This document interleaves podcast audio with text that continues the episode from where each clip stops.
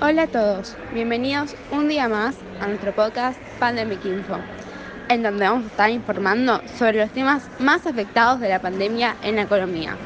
Me llamo Ariana Segaris y junto a mis compañeras Julieta Alfie, Antonia Roth y Melina Cohen, vamos a estar explicándoles la elasticidad de la demanda en los alimentos y cómo se vieron afectados en esta pandemia.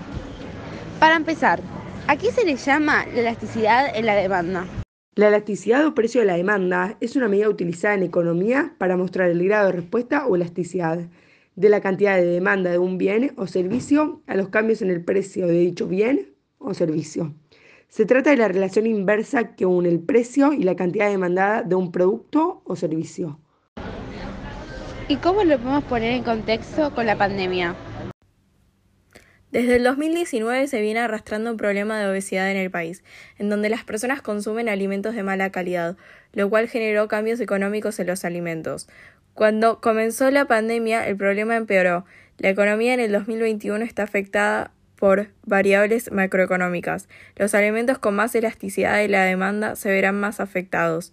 Cuando el precio aumenta, la demanda cae más fuerte. Por ejemplo, si sube la carne y el pan, la mayoría de los hogares preferirá comprar el pan y ahorrar en la carne, existiendo así alimentos más o menos elásticos.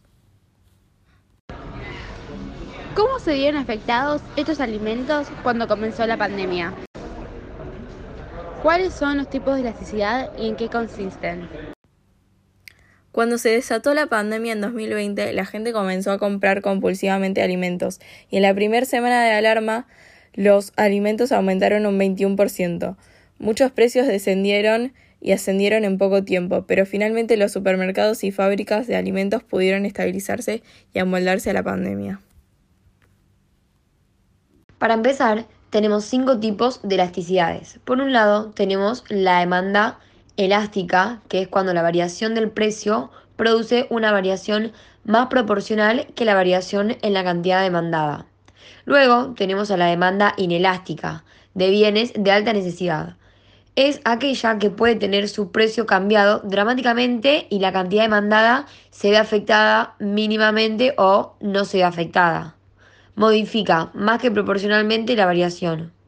Por ejemplo, si el agua que consumo siempre sube el precio, no es que voy a dejar de comprarla, sino que lo que va a pasar es que quizás en vez de comprar 10 botellas como hago normalmente, esta vez compro 8.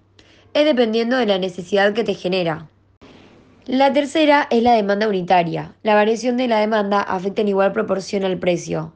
Cuando esta cantidad demandada aumenta, en igual proporción que disminuye el precio se mueve en la misma proporción. Si la carne sube un 20%, la disminución de consumo va a ser de un 20%. Demanda perfectamente inelástica. No importa lo que aumenta el precio, se consume igual. Por ejemplo, remedios. Y por último, demanda perfectamente elástica, sea cual sea la cantidad, nunca cambia el precio, ya que el precio es congelado. Muchas gracias a todos por conectarse a nuestro podcast. Esperamos que les haya gustado que les haya servido. Los esperamos el próximo con más información sobre la economía en esta pandemia.